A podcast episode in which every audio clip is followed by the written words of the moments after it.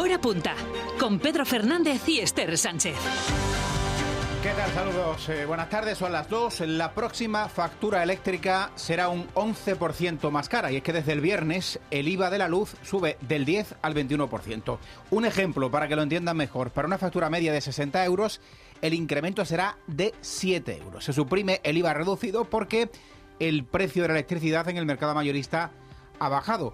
Eso sí, un descenso, así lo recuerdan los expertos, del que no se están beneficiando dos de cada tres consumidores que tienen una tarifa fija en sus contratos. La gran mayoría de los consumidores no van a notar que el mercado mayorista esté barato y lo único que van a notar pues es un incremento de precio en, sus facturas. Enseguida se lo contamos y hablamos en directo con la Unión de Consumidores de Extremadura. La actualidad política en nuestra región sigue pasando por Don Benito. Allí el PSOE local ha propuesto hoy al PP la presentación de una moción de censura conjunta contra la alcaldesa María Fernanda Sánchez del partido Siempre Don Benito. Todo ello después de los altercados en el último pleno municipal. Esther, buenas tardes. Buenas tardes. Desde la Dirección Regional del Partido Popular mantienen el apoyo a la alcaldesa, aunque la presidenta de la Junta y de los populares extremeños, María Guardiola, considera lamentable su actitud que desvincula de la gestión al frente del gobierno local de coalición. Una moción de censura conjunta. Queremos que también el Partido Popular a nivel regional deje de apoyar este partido por la actitud que está tomando. Entiendo que la gestión municipal del ayuntamiento, las decisiones que se toman, eh, pues no tienen absolutamente nada que ver con eh, la actitud de un momento dado de una persona que, insisto, condeno. Y en Madrid a esta hora sigue la reunión del ministro de Agricultura con las organizaciones agrarias. UPA, COAC y ASAJA le han pedido medidas concretas y un plan de choque para el campo. Si no se consiguen cosas, las movilizaciones van a continuar. Necesitamos un plan de choque que pueda reparar de alguna manera esta situación. Y aquí no caben enredos, eh, lo que caben son eh, soluciones, soluciones concretas. Aquí en Extremadura los agricultores independientes se han agrupado en una plataforma regional. Mañana convocan una nueva protesta en Mérida. Y otra cita importante para el campo extremeño esta tarde, encuentro telemático con la Junta, Comisión Europea y Confederación del Guadiana para tratar de desbloquear los fondos para el regadío de tierra de barros. Europa pide que el proyecto sea incluido en el plan hidrológico del Guadiana para evaluar el impacto que podría tener en las masas de agua y confirmar que no contraviene la Directiva Marco del Agua. La DGMB eh, era el único problema que ponía que como no estaba que no cumplíamos la normativa marco de agua ni la de nitratos, una vez que estemos en el tercer proyecto hidrográfico de la Concordia cumpliremos la normativa de agua y los nitratos, se está preparando la ley de nitratos para que podamos cumplirla y yo creo que es lo único que falta. Esa reunión, insistimos, telemática será esta tarde. Más noticias en titulares. Nuevo accidente mortal en la Nacional 432 se ha producido esta mañana cerca de Azuaga. Un hombre de 50 años ha fallecido en la colisión frontal de un turismo y un camión. El cuerpo del fallecido ha tenido que ser escarcelado por los bomberos. El segundo acelerador lineal del Hospital Universitario de Cáceres ya está activo y se espera que antes del verano se ponga en servicio el de Plasencia. Estos equipos ofrecen un tratamiento más efectivo a los pacientes con cáncer. El objetivo principal de, de este segundo acelerador, por supuesto, es incrementar la efectividad y la calidad de los tratamientos pero reducir también las listas de espera la Administración regional tiene pendientes más de 21.000 pagos del bono social térmico desde el 2021, en la mayor parte de los casos porque los beneficiarios no aportaron un número de cuenta bancaria. La Agencia de la Energía ya trabaja con la FEMPEX para agilizar las ayudas. Vamos a tratar de localizar esos números de cuenta a través de la FEMPEX para agilizar ese pago de esas, de esas ayudas. Visto para sentencia el juicio contra un matrimonio acusado de abusar sexualmente de su sobrina, que en el momento de los hechos tenía cuatro años. Ya fueron absueltos hace un año, pero el Tribunal Superior de Justicia anuló el juicio y se ha tenido que celebrar de nuevo. Se enfrentan a 15 años de cárcel. En Cultura hoy tenemos teatro con Josemi Rodríguez que dirige e interpreta Debajo del Tejado, obra para público familiar que podremos ver en Mérida el domingo y cine porque estos días se celebra el Lab en Badajoz. Además conoceremos las novedades del Festival de Cine Español de Cáceres. Y ahora lo que conocemos son las novedades de la actualidad deportiva con Alex Carpallo. Alex, buenas tardes. Buenas tardes. Eh, hoy se ha presentado una nueva edición de la Vuelta Ciclista a Extremadura en sus dos competiciones, tanto categoría masculina como femenina, y lo vamos a analizar con protagonistas en nuestro tramo inicial de zona mixta. No solo vamos a hablar de ciclismo, también hablaremos del Mérida, de su buen momento y con otro futbolista que vuelve tras lesión, Felipe Alfonso. Pasaremos por la segunda federación por el fútbol de barro en nuestra sección de primera extremeña y también hoy hablaremos de rugby y de un Carcáceres que el pasado fin de semana lograba la primera victoria de la temporada. Lo contamos todo, ya sabéis, a partir de las 3 y cuarto aquí en Zona Mixta. Y en la previsión del tiempo, mucha calma hoy, incluso ligero ascenso de las temperaturas. Carlos Benito. Aunque todavía algunas rachas de viento superan los 40 y hasta los 45 kilómetros por hora en este tramo central de la jornada en algunas zonas de sierra y que este norte no acaba de desaparecer del todo, hoy el día ya es mucho más apacible en todas las comarcas. Ha amainado mucho el viento y además se mantiene el ambiente soleado, incluso con menos nubes que ayer sobre Extremadura, lo que en conjunto hace que esta tarde podamos hablar de temperaturas ya algo más altas. Un discreto ascenso de los termómetros que para este miércoles es mucho más generalizado que el de ayer y que hará que en estas próximas horas acabemos por superar los 14, 16 o hasta los 17 grados. De todas formas, sigue abierta esa puerta por la que se han colado los últimos frentes y las últimas borrascas y el anticiclón no acaba de asentarse sobre nuestra zona aún, por lo que mañana volveremos a mirar hacia el oeste, por donde nos llegará otro frente. Esta vez, eso sí, solo esperamos que a lo largo de la jornada de mañana aumenten las nubes y que en el tramo central del día y la primera mitad de la tarde del jueves aparezcan algunas precipitaciones débiles por zonas solo del extremo norte en el resto, más cuanto más al sur nos movamos, veremos incluso todavía bastantes claros en la jornada de mañana. Eso sí, lo que sí ganará de nuevo algo más de presencia este jueves será de nuevo el viento. En las carreteras, el accidente mortal de esta mañana entre Azuaga y Berlanga ha provocado algunos eh, problemas en la Nacional 432. Vamos a saber cuál es la situación a esta hora en la red viaria extremeña. DGT, Lucía Andújar, buenas tardes. Muy buenas tardes. Hasta ahora van a encontrar circulación fluida y cómoda en toda la red de carreteras extremeñas. Las entradas y salidas están totalmente despejadas, al igual que la red principal o secundaria o los accesos a los pequeños núcleos urbanos. Aún así, desde la DGT les vamos a insistir mucha precaución al volante y mantenga la distancia de seguridad.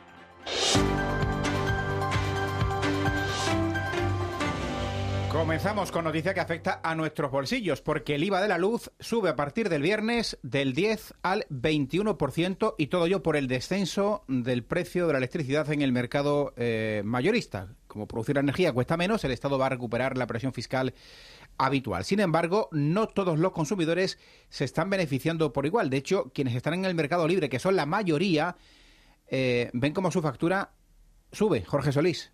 El megavatio hora en el mercado mayorista está en este momento por debajo de los 45 euros, el umbral a partir del cual se recupera el 21% en el impuesto de valor añadido. En principio, esta combinación, precios bajos e impuestos más altos, sale a cuenta para los consumidores. Francisco Valverde es consultor energético. Pagar un 21% sobre algo que es barato siempre es mejor que no pagar un 10% eh, de algo que es muy caro. Quienes estén en el mercado regulado, cuyos precios están vinculados al mercado mayorista, van a pagar menos, pero no ocurre lo mismo con quienes estén en el mercado libre y hayan pactado unos precios fijos para todo el año. La gran mayoría de los consumidores en España están en mercado libre y con un precio fijo. Entonces, eh, la gran mayoría de los consumidores no van a notar que el mercado mayorista esté barato y lo único que van a notar pues es un incremento de precio en, en, sus facturas. En cualquier caso, el experto augura que este año la electricidad va a estar más barata debido a la elevada producción de renovables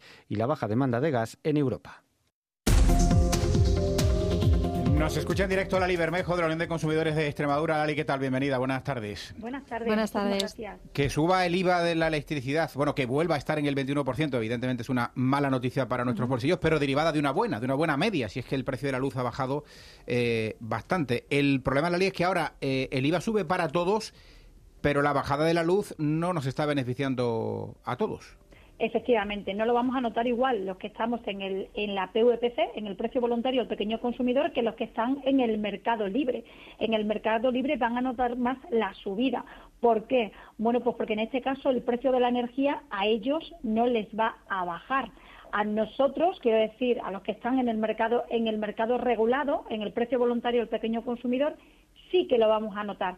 Primeramente por lo que tú estabas apuntando al comienzo, ha bajado el precio del kilovatio. Fijaros que ahora mismo está el precio del kilovatio está por debajo de 10 euros el megavatio. Eh, es, por eso se ha bajado el tipo del IVA, porque se estableció que en el momento que estuviese por debajo de los 45 euros por megavatio, se bajaría el precio del IVA.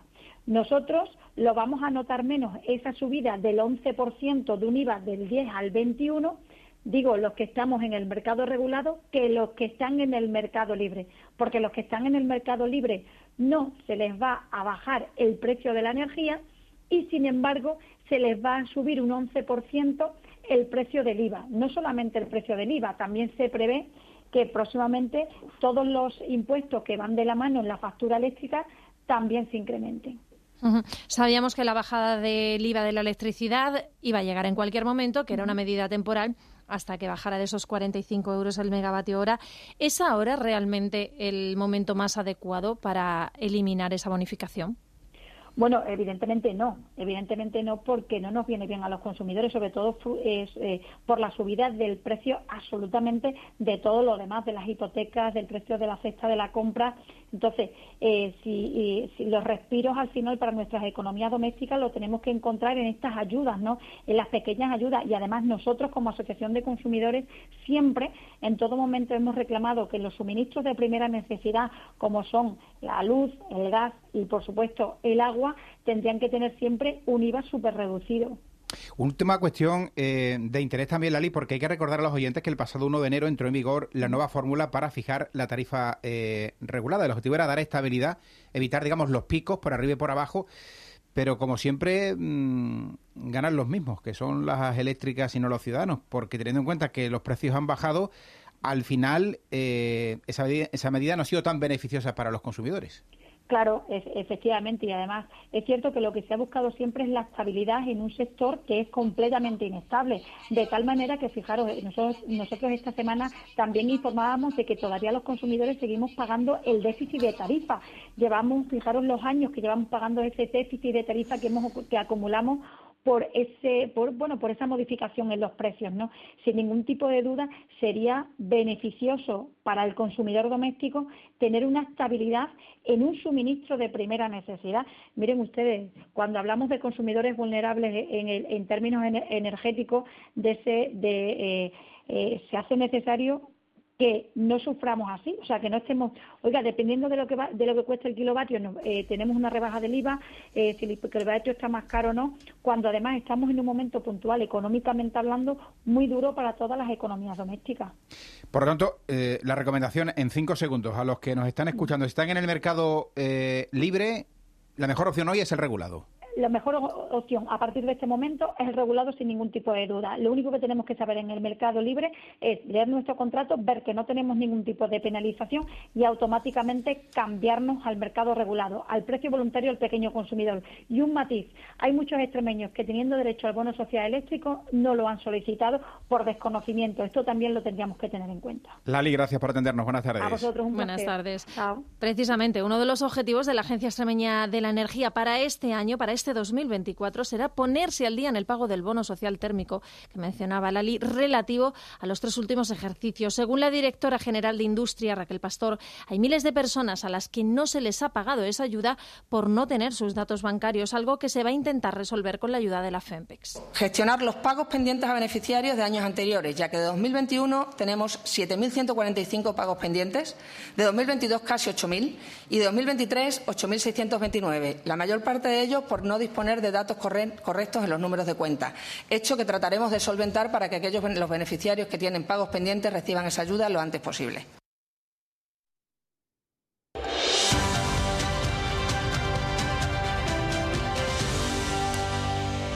Y sigue la reunión que comenzaba a las 11 de la mañana del ministro de Agricultura Luis Planas con las organizaciones agrarias, con Asaja, UPA y COAC para valorar la propuesta de simplificación de la PAC que plantearon eh, los ministros de Agricultura de la Unión Europea el lunes. Es el tercer encuentro este mes. Eh, las organizaciones agrarias han pedido ayudas concretas. El ministro Luis Planas les ha convocado en principio para trasladarle los términos de la reunión que mantuvo con sus homólogos europeos el lunes en Bruselas, tal y como quedaron la pasada semana. Las organizaciones agrarias han acudido para pedir medidas concretas en un plan de choque para el campo. Escuchamos por este orden a Miguel Padilla de COAG, Lorenzo Ramos de UPA y Pedro Barato de Asaja.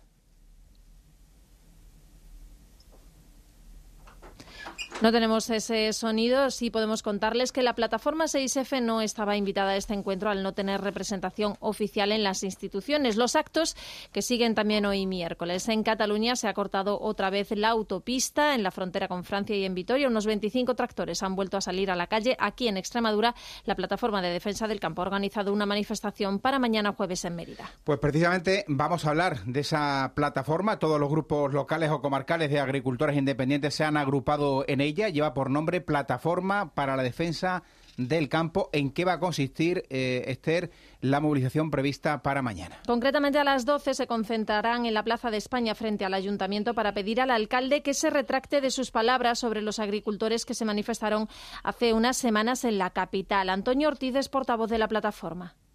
Solicitar al alcalde de Mérida que se retracte de sus palabras que consideramos ofensivas hacia un sector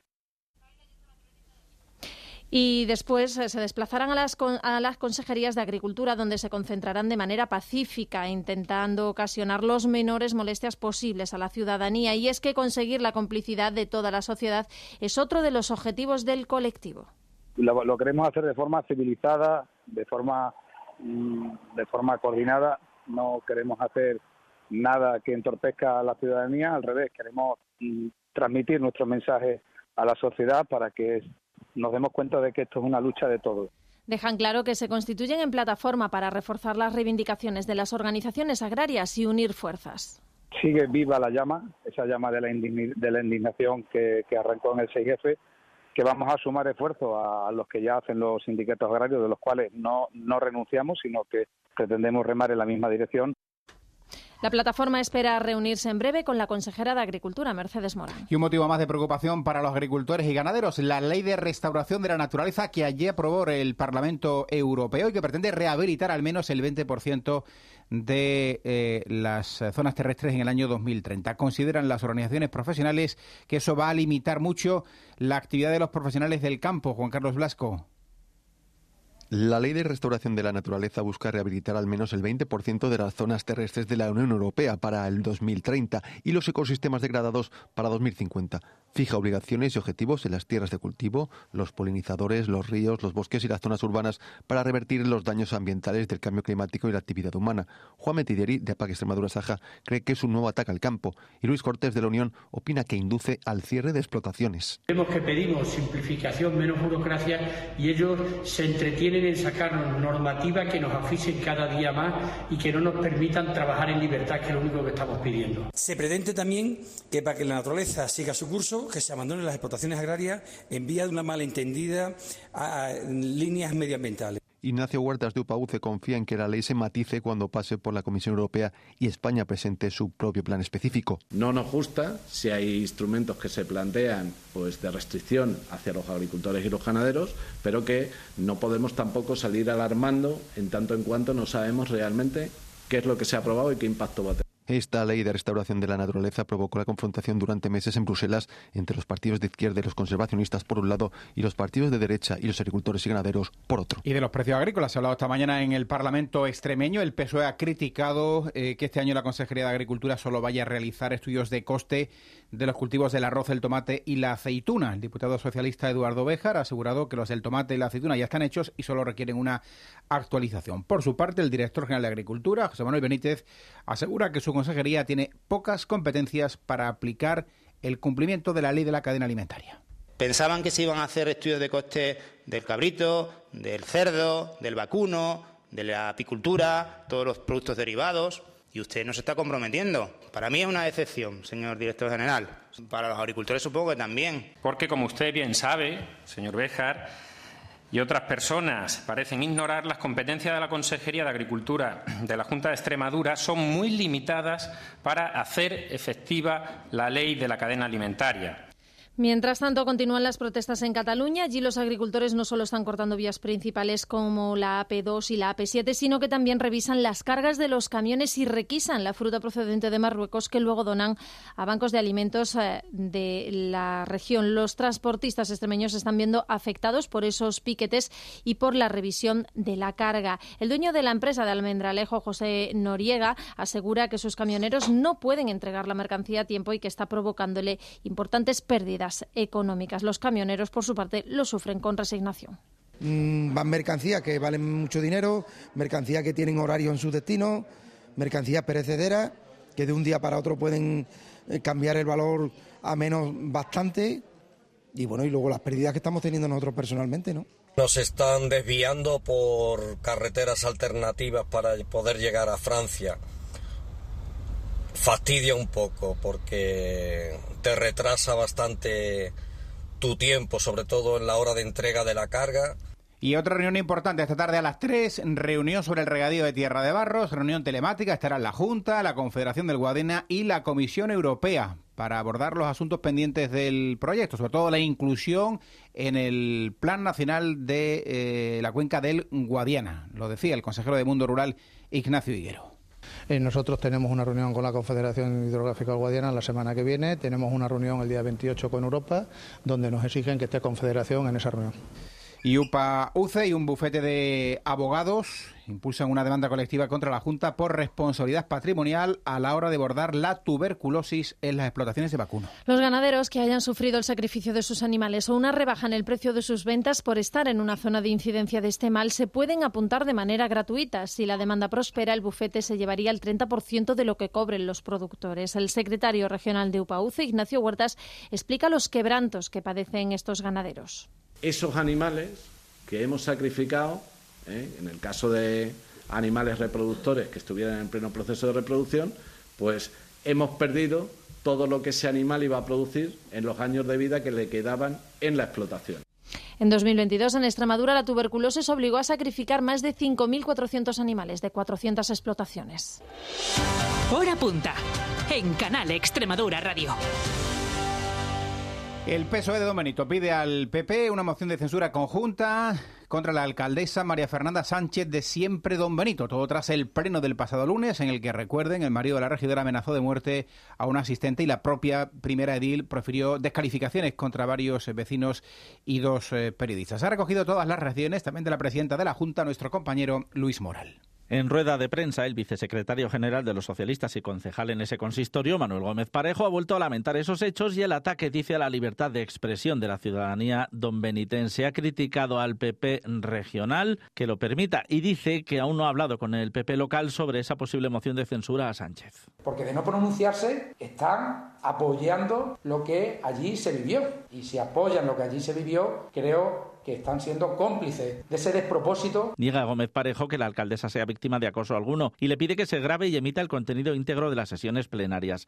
La presidenta de la Junta, María Guardiola, tilda de lamentable el comportamiento de la primera edil y la imagen que ofreció. Los populares mantienen por ahora su apoyo a siempre don Benito. Bueno, yo creo que no estamos hablando hasta el momento de ningún delito. Lo único que digo es que me parece una actitud lamentable, que los representantes políticos y públicos no debemos tener jamás por respeto a la ciudadanía. Si estuviera en mis filas yo sé lo que yo haría, pero es que esa persona no pertenece a mi partido político, por tanto, oye, ya sabrá la imagen que quiere dar a sus vecinos. Antonio, el vecino de don Benito que sufrió las amenazas, ha denunciado al cónyuge de la alcaldesa ante la Policía Nacional por ese motivo y por insultos homófobos. Pide una orden de alejamiento y que no se le deje entrar en los plenos. Gracias, Luis. Pues declaraciones de María Guardiola en la puesta en funcionamiento del segundo acelerador lineal del Hospital Universitario de Cáceres. Esta herramienta va a permitir incrementar la calidad y efectividad de los tratamientos contra el cáncer y, por supuesto, también reducir las listas de espera de los pacientes oncológicos. Mabel Sánchez.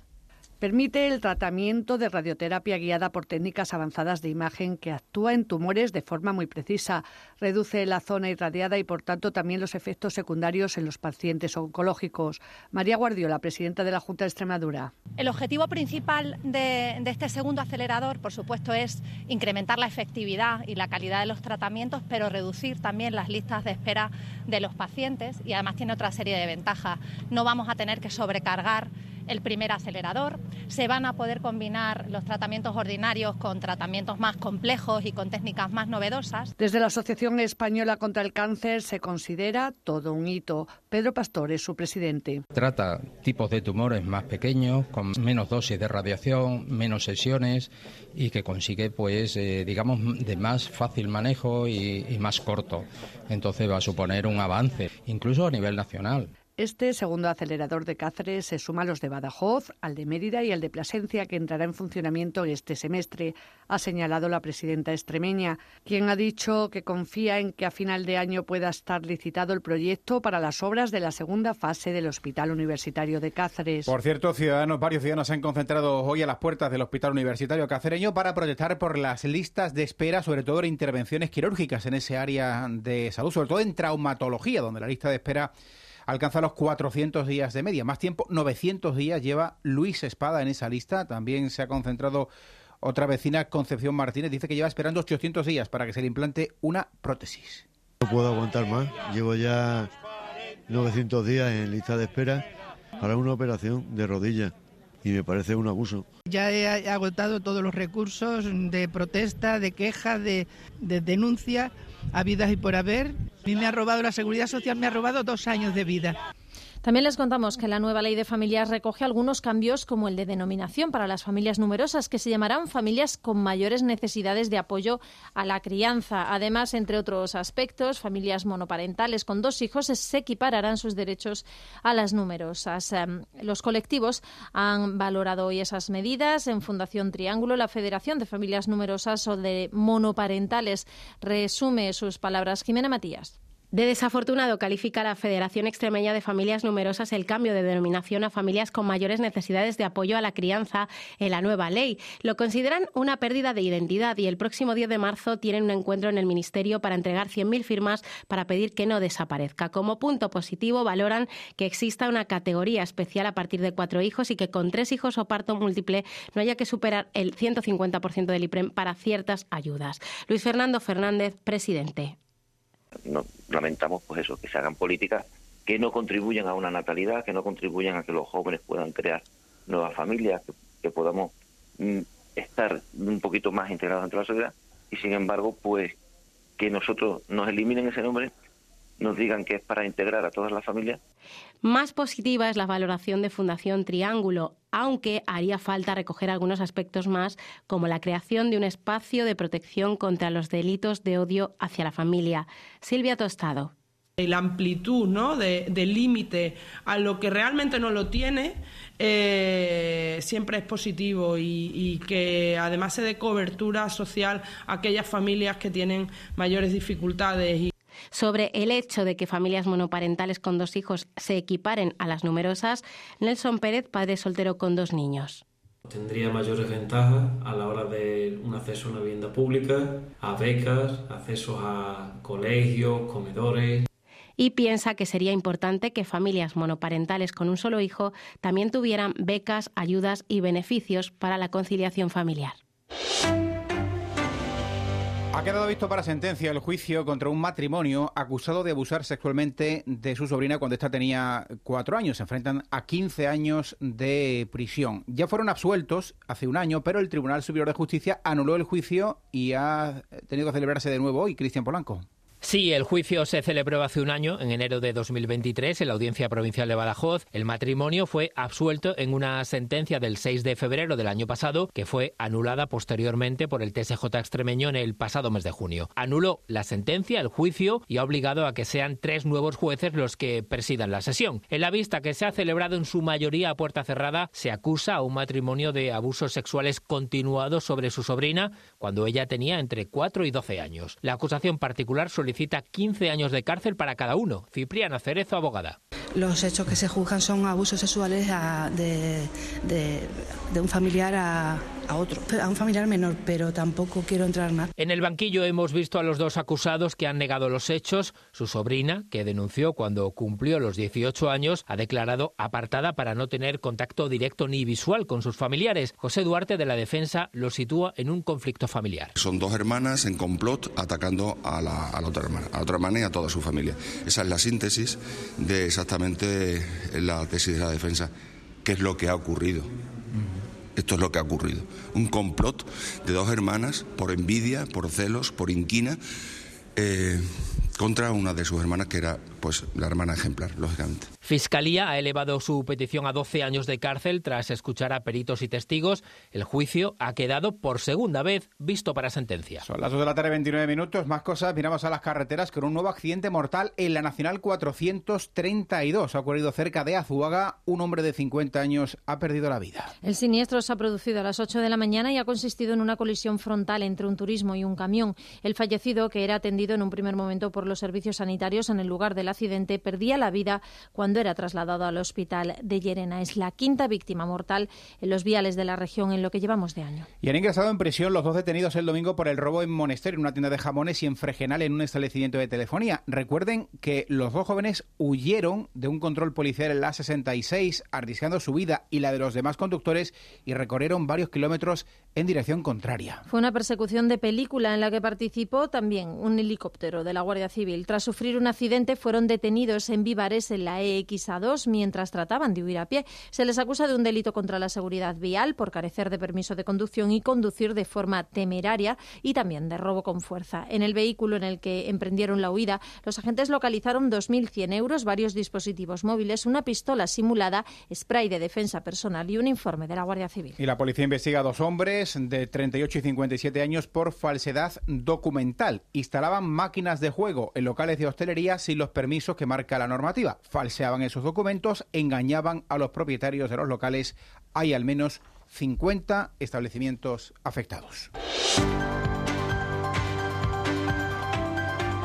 Hemos alcanzado las eh, dos y media de la tarde, estamos contando noticias en Canal Extremadura Radio. A esta hora actualizamos la información. La próxima factura eléctrica será un 11% más cara desde el viernes. El IVA de la luz subirá del 10 al 21%. Para una factura media de 60 euros, el incremento será de 7 euros. Se suprime el IVA reducido porque el precio de la electricidad en el mercado mayorista ha bajado. Un descenso, recuerdan los expertos, del que no se están beneficiando dos de cada tres consumidores que tienen una tarifa, una tarifa fija en sus contratos. La actualidad política sigue pasando por Don Benito. El PSOE local propone al PP que presenten una moción de censura conjunta contra la alcaldesa María Fernanda Sánchez, de siempre Don Benito. Todo ello tras los altercados del último pleno. La dirección regional del PP mantiene el apoyo a la alcaldesa. Las organizaciones agrarias se han reunido esta mañana con el ministro de Agricultura, al que han pedido medidas concretas y un plan de choque para el campo. A su salida de la reunión, el ministro reconocía que ha habido avances en ese encuentro, pero que aún hay muchos aspectos por concretar y que volverán a reunirse la próxima semana. En Extremadura, los agricultores independientes se han agrupado en una plataforma regional y han convocado una nueva protesta mañana en Mérida. Y otra cita importante para el campo extremeño, a partir de las 3, encuentro telemático que mantienen responsables de la Junta, la Comisión Europea y la Confederación del Guadiana para tratar de desbloquear los fondos para el regadío de tierra de Barros.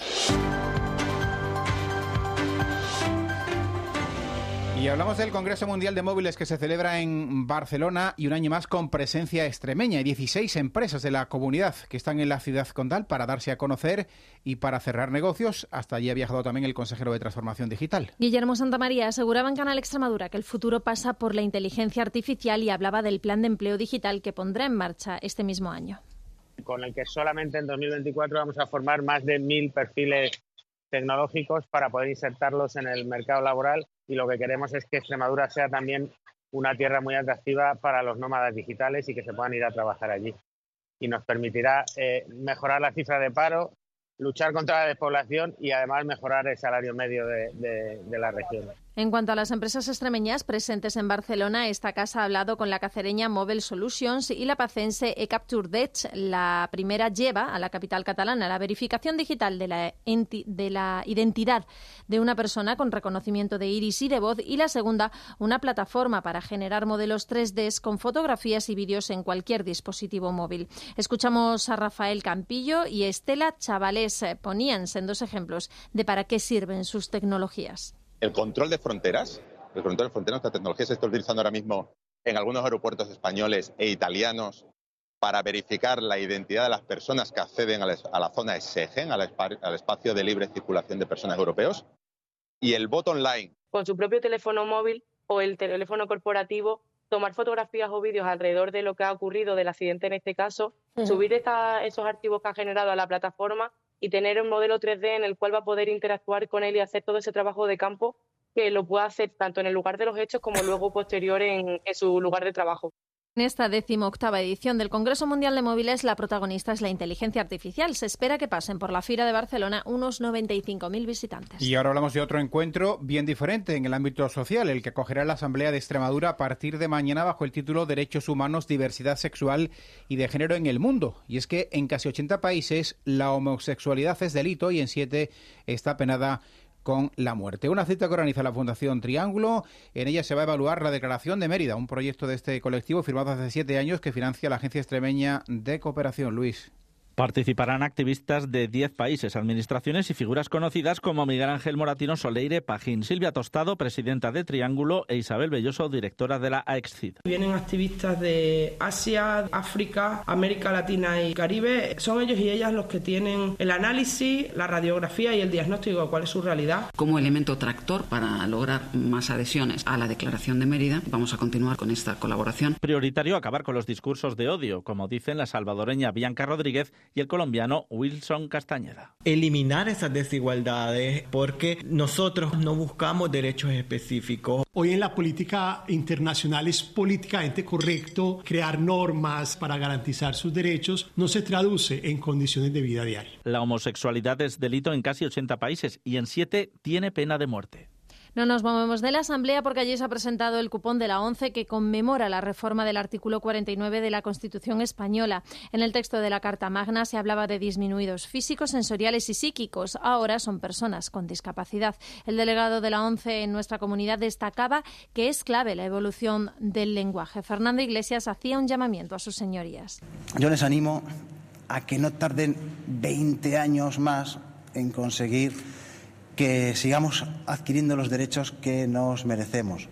Cinco millones y medio de cupones de la ONCE se pondrán a la venta el próximo viernes. Y en Badajoz, el barrio de San Roque, busca el sobre de un vecino que ha perdido con 1.100 euros en efectivo, el dinero de su pensión. Ocurrió el lunes y desde entonces la movilización no ha dado los resultados. Antonio Gemio pide colaboración de todos y también solidaridad. Hay un bar del barrio que ya está recaudando dinero entre los clientes. Cristian Polanco. Antonio está jubilado y como siempre hace a finales de mes, este lunes sacó la pensión íntegra de una sucursal bancaria de San Roque. 1.100 euros, dinero que necesita tener en efectivo para pagar facturas y ayudar a un hijo de 57 años que vive en Alburquerque y tiene discapacidad, no puede trabajar. Hasta ahí, como todos los meses. Pero el lunes ese sobre se perdió. Con el dinero llevaba un sobre, siempre me llevo un sobre. Lo entré en el bolso que llevo, un bolso que me compraron mis hijas. Y bueno, pues me fui al allí estuve desayunando y de allí me vine a la frutería y a, la panadería. Y cuando llegué a casa, pues no estaba. Antonio está teniendo todo el apoyo de sus vecinos. Nos confiesa que está preocupado y angustiado. Él precisamente se encontró una vez un sobre con 2.000 euros y lo devolvió. Confía en que quien localice el suyo también se lo devuelva. Yo siempre he dicho y es cierto que la esperanza es lo último que se pierde. En esta vida la esperanza es lo último que se pierde. Cuando se pierde la esperanza está uno perdido. Quien lo encuentre y quiera entregarlo puede hacerlo en el Café Barbenero de la calle Santo Cristo de la Paz, en la carretera de la Corte, un bar, por cierto, que ha organizado una recaudación solidaria entre todos los vecinos para ayudar a Antonio. Suerte, les contamos ahora otras noticias. Ecologistas de Nación advierte de la pérdida de vigencia de la declaración de impacto ambiental de la mina de agua blanca de Monesterio. La organización recuerda que la DIA fue publicada en 2017 y prorrogada en 2021 hasta 2023, por lo que en la actualidad estaría sin efecto. Señalan que si el promotor quiere explotar el yacimiento deberá iniciar de nuevo los trámites. La Junta saca información pública la solicitud de modificación de la autorización ambiental de la planta de envases de plástico en Dupete en Almendralejo. Se va a ampliar esa factoría duplicando la superficie con una inversión de 11 millones de euros. Seis de cada diez jóvenes extremeños, casi el 64%, piensa que están mejor preparados que sus padres. Así se desprende del noveno informe Young Business Talents. Ese porcentaje a nivel nacional baja y se queda en el 60%.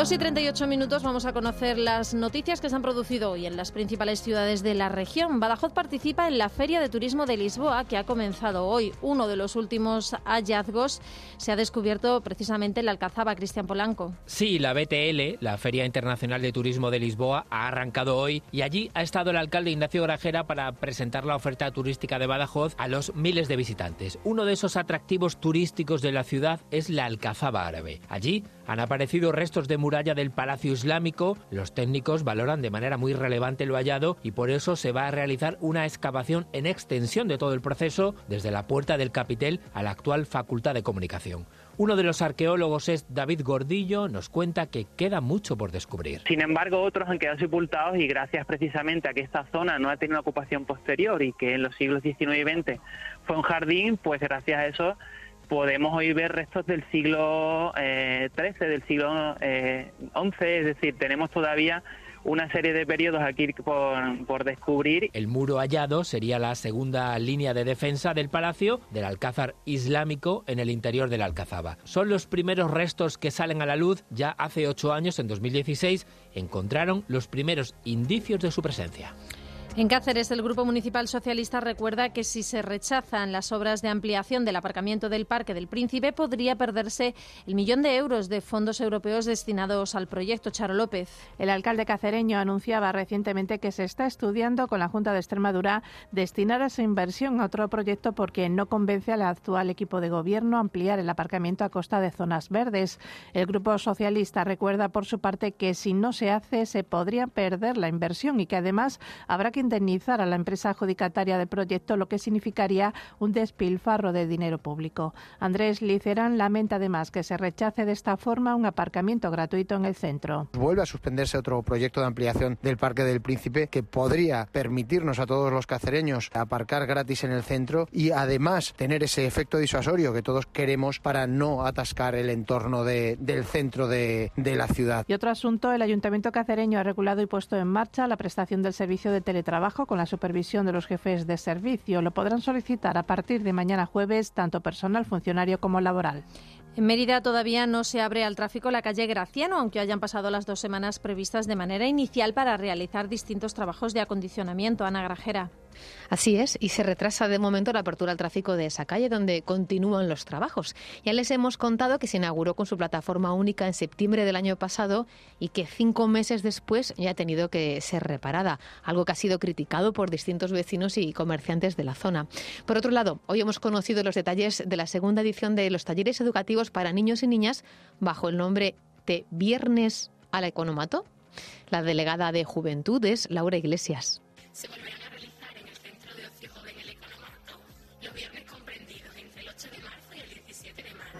Ambos inclusive, en horario de cuatro y media a ocho y media, para de esta forma favorecer la conciliación familiar.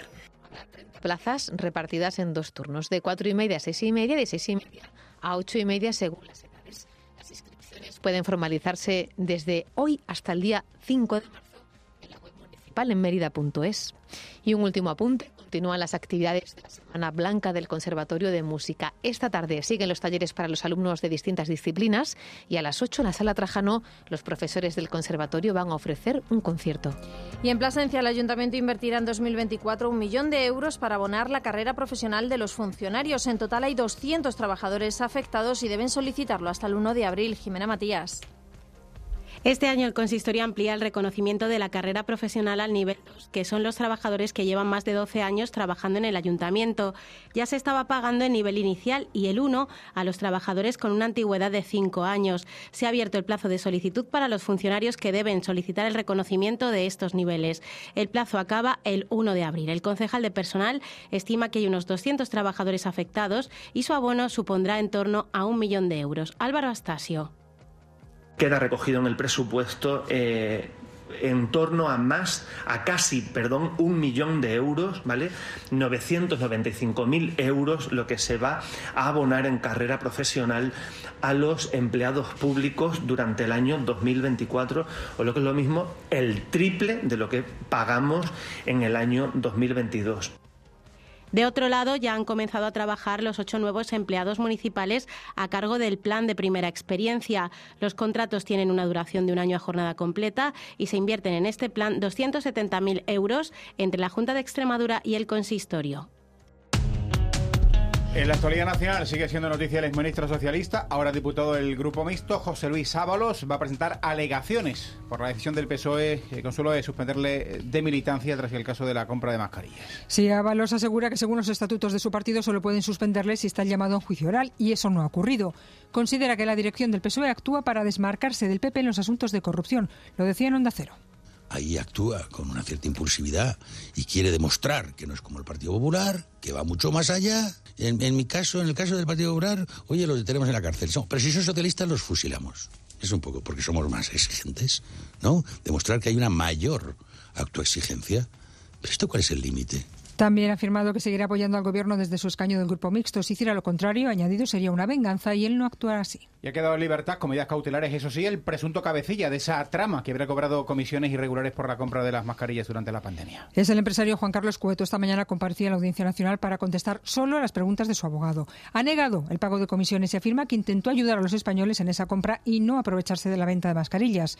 Considera que el precio de venta era conforme a lo que establecía el mercado y tenía poco margen de beneficio. El magistrado Ismael Moreno le ha dejado en libertad, pero le ha prohibido salir del país. Y en el exterior, la viuda del opositor ruso, Alexei Navalny, pide a la Unión Europea que sea valiente para terminar con la trama criminal de Putin. Recuerden que Navalny será enterrado el viernes en un cementerio de Moscú. Dos semanas después de morir por causas que todavía se desconocen en una prisión rusa donde cumplía una condena de casi 30 años por extremismo, desacato a la autoridad y estafa. Su mujer, Julia Navalnaya, subía a la tribuna del Parlamento Europeo esta mañana para recordar a los 27 que el presidente ruso, Vladimir Putin, es capaz de cualquier cosa. Was tortured for three years. He was starved in a tiny stone cell, and then they killed him. Putin is the leader of an organized criminal gang. Putin is the leader of. Uh, sorry. La emoción interrumpía el discurso de la vida del opositor que explicaba que después de torturarle y dejarle sin comer en la prisión lo habían matado. Añadía a Julia Navalnaya que Putin es el líder de una organización criminal y no se puede negociar con él. Por eso reclamaba al Parlamento Europeo que sea valiente y que no se limite a imponer sanciones al régimen ruso porque no sirven de nada. Precisamente a la invasión rusa de Ucrania, gracias Consuelo, y a la guerra entre Israel y Hamas se ha referido esta mañana en el Congreso el ministro de Asuntos Exteriores, José Manuel Álvarez, aseguraba que España no desplegará tropas en Ucrania ni habrá nueva licencia de exportación de armas a Israel. Tiempo para la cultura.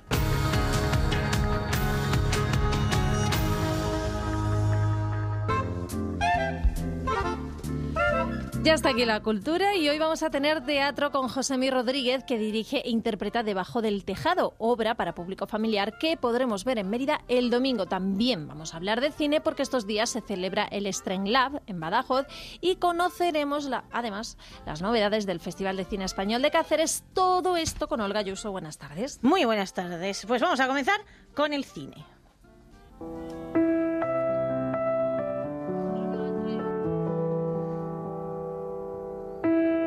Vamos a hablar de cine. Ya saben que estos días se celebra el Extreme Lab que llena de películas y de gente la ciudad de Badajoz y de proyectos, porque es un laboratorio que se dedica precisamente a organizar proyectos para ver si luego podrán salir a la luz. El año pasado estuvimos hablando con su responsable Patricia Sánchez Mora y a ver que eh, una película cuesta mucho hacer, ya lo sabemos, ella es productora, pero vamos a ver qué ha podido pasar con todo esto y cuáles son los proyectos seleccionados este año. Patricia, buenas tardes, ¿qué tal?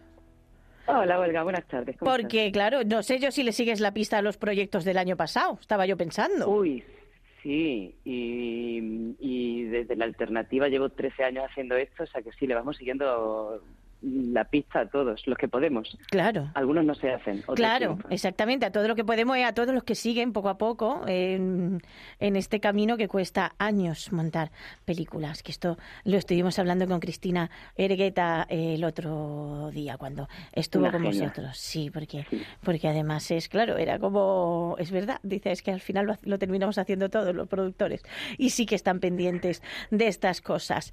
Hay. Eh, proyectos que nos han gustado mucho. Hay, nos han gustado mucho por, por unas carambolas del destino, ¿vale? Eh, hay un señor que se llama Rafael Garrigós, que es vestuarista, que trabaja mucho con compañías extremeñas y trabaja mucho en el Festival de Mérida y es de herencia. Y entonces me he quedado loca cuando he visto que hay una, un proyecto que se llama La Merced de Raquel Pérez Herrero de su pueblo manchego, de herencia. Mira, se lo voy a decir luego a Raquel. Qué gracioso es esto, claro, digo, fíjate al final, todos estamos... Y, sí, pues además es un vestuarista magnífico, te lo digo, o sea, es maravilloso. Ah, sí, sí, es maravilloso, o sea, hace unas cosas espectaculares y barato. O sea, él con el presupuesto que tiene te hace maravillas, eso te lo digo. Entonces, me ha, me ha hecho mucha gracia que sea eh, en el pueblo manchego de herencia. O sea, que siga habiendo proyectos con marcado carácter rural. Eh, sí, bueno, es que ya mm, venirse a Badajoz era desprenderse o También. desvincularse un poco de Barcelona a Madrid. Es verdad. También, donde se hace todo. Sí, exacto. También cuesta llegar aquí a Badajoz. Sí, sí, cuesta, cuesta. Cuesta llegar, sí, esto es una realidad. Hombre, Lo y tanto que sí. En fin, más teatro. Tenemos teatro para público familiar que adoramos esto.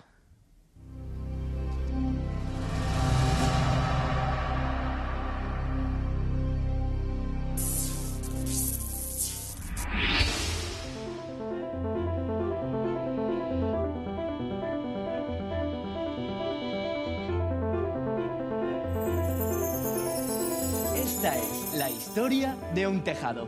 Debajo del tejado hay un bloque. En el bloque hay varias casas. Y detrás de cada puerta hay una historia. Y hay una historia que les vamos a contar. Vamos de viaje a una casa normal o un bloque, por ejemplo. Es una propuesta que además está multipremiada, por cierto, para público infantil. La van a poder ver a las 6 de la tarde este domingo, día 3 de marzo, en la Sala Trajano de Mérida. Se titula precisamente Debajo del Tejado, es de la compañía Pata Teatro, que son andaluces. Y vamos a charlar con el actor de la obra, que además es el director, Josemi Rodríguez. Josemi, ¿qué tal? ¿Cómo estás? Pues muy bien, encantado de estar aquí con vosotros. Sí, tenemos muchas ganas. A mí me hace gracia porque a veces voy a las obras infantiles, pero no tengo hijos ni nada, voy yo sola. voy yo sola porque son, son muy son maravillosas y además siempre me encanta comprobar cómo los niños se portan mejor que los adultos en el teatro y no sacan el móvil. y Sí, cosas. además, fíjate, porque nosotros mm, hacemos espectáculos familiares, entonces Claro. nosotros pensamos en nuestros En pues, en, lo- en los, en los niños y también en, pues, en los padres que acompañan a los niños, los abuelos o la gente que viene sola. Es cierto Claro. que tenemos mucha mucha gente que viene a ver nuestros espectáculos. Adulta. pues, gente adulta, exactamente, Exactamente. que vienen sin niños, como dices Eso, tú. exactamente, que venimos sin niños, por eso. Que sí, sí. eh, además esta obra, eh, claro, cuando yo he leído el dossier he dicho, bueno, esta obra habla realmente de que, mm, porque vidas extraordinarias, vida extra, tenemos vidas divertidas, ¿vale? O sea, mi vida, a mí me gusta y esas cosas, José, pero no tenemos una vida Mm. extraordinaria de esta, no somos actores de Hollywood, ni, o sea, tenemos vidas más o menos corrientes, Claro, más o menos, ¿no? normalitas, Claro, normalitas, de andar por casa, pero también Sí. nos pasan cosas extraordinarias.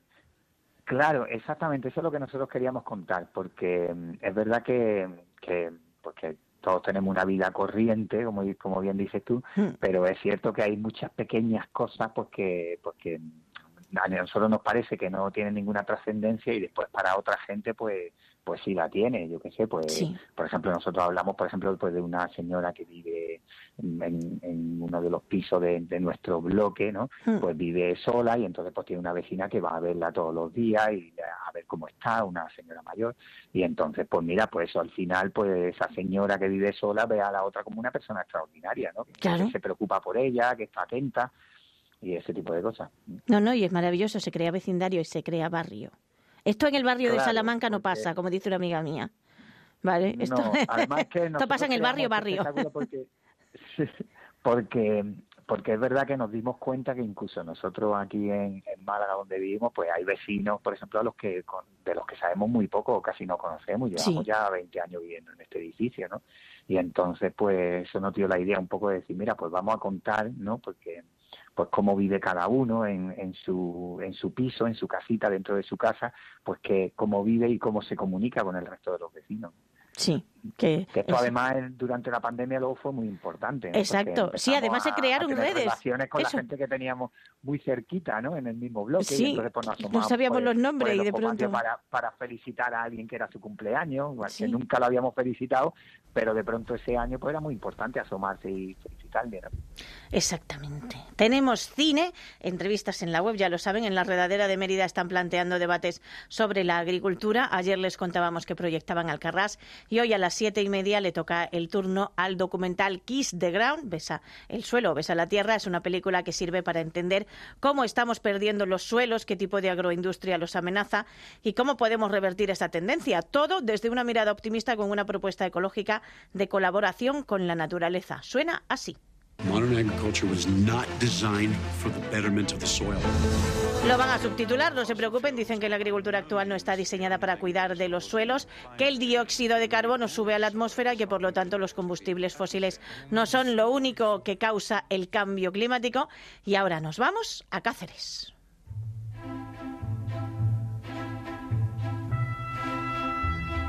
La 31 edición del Festival de Cine Español de Cáceres se desarrolla del 1 al 16 de marzo e inicia una nueva etapa con cambio en la denominación de sus premios, los San Pancracios, uno de los distintivos más característicos del festival, que ya no van a ser los San Pancracios, porque pasan a llamarse premios versión original. Esto va a costar. Porque la gente va a decir, vamos a los San Pancracio. Por lo menos hasta dentro de cinco años les doy. Claro, no, es que a mí cuando me llegue la información, por ejemplo, se entregan los premios versión original y yo, pues esto no debe tener importancia porque a mí no me suena. Sí, suele pasar. En fin, el certamen apuesta en esta nueva etapa por acercar al público joven al cine español ofreciendo incentivos para asistir a las proyecciones, que tengo yo curiosidad por saber qué incentivos son esos. Nos lo va a contar Charo López. Nuevo diseño para el logotipo del festival y nueva denominación para sus premios, con una vuelta a los orígenes, ya que la revista de cine versión original de la Fundación Rebros constituyó el germen del festival y está además muy vinculada a la ciudad. Así lo explicaba su director Paco Rebollo. Es un homenaje a la revista. Creemos que, que, la gente que venga a Cáceres se llevará un recuerdo de Cáceres porque se edita en Cáceres, la imprenta es de Cáceres, la encuadernación es de Cáceres, la revista es de aquí y es una estatuilla muy humilde de, de hierro y de madera las letras VO forman ahora, por tanto, la estatuilla que los galardonados podrán llevarse a casa. Nueva etapa para el festival en la que además hay una apuesta clara por recuperar el público juvenil para el cine español y por eso habrá incentivos para animarles a asistir a las proyecciones. Los jóvenes universitarios tendrán un descuento, lo hemos coordinado con el Instituto de Extensión Universitaria y también con el Instituto de Juventud de la Junta de Extremadura y con la Concejalía de Juventud del Ayuntamiento de Cáceres, un descuento también para aquellos que tengan el carnet joven y entrarán también en, en, sorteos, es decir, que no solamente podrán ver una película, sino que los sorteos pueden llevar un viaje a Salamanca, pueden comer en Atri, por ejemplo, que sería un lujo, y en, Borona, en otros restaurantes. Es decir, le ponemos siempre motivaciones a los jóvenes para que asistan eh, con menos precio y que puedan entrar en sorteos. La primera semana de la sección oficial estará dedicada a las directoras de cine, coincidiendo con el Día de la Mujer, con películas como 20.000 especies de abejas, chinas o El Maestro que prometió el mar. En la segunda semana se proyectarán títulos como Te estoy amando locamente, Matria o Dispararon al pianista. La música también tendrá su espacio con un invitado muy especial. Coque Maya asistirá a la proyección de su documental el 5 de marzo en los multicines Cáceres. El día 5 de marzo vamos a apostar también por la música porque pensamos que también puede ser un, momento de, enganchar a, otro tipo de público. Presentamos el documental en Cáceres eh, Jorge, una travesía de Coquemaya. El músico Coquemaya estará aquí presente en los multicines Cáceres a las 8 de la tarde y los invitados serán la prensa y los jóvenes. Y en esa apuesta por los jóvenes, unos 5.000 escolares de la provincia visitarán las salas del festival y se contará con artistas noveles para exposiciones relacionadas con el cine. También tres centros formativos de excepción, la Escuela Superior de Teatro, el Conservatorio de Música y el de Danza, tendrán protagonismo en la gala de clausura con la participación de un centenar de alumnos en varios números musicales.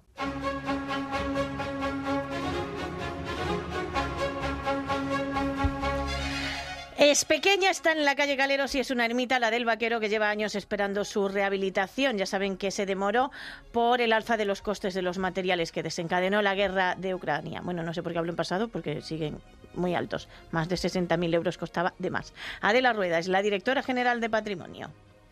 Se ha invertido el dinero en arreglar sobre todo lo que la inhabilitaba en su uso, que eran las humedades. El agua se había comido prácticamente la parte trasera, se había comido un retablo preciosísimo que hemos también recuperado, el del camarín, un retablo que, tiene, que tenía pan de plata, que se ha recuperado, se ha metido también pan de oro que tenía y es una joya desconocida prácticamente que queremos ahora devolver a la sociedad. Y nos vamos con este temazo maravilloso que se llama Invencibles de Jorge Navarro. Venga, pues nos vamos a despedir con Jorge. Olga, muchas gracias. Hasta mañana. Hasta mañana. Enseguida repasamos la actualidad.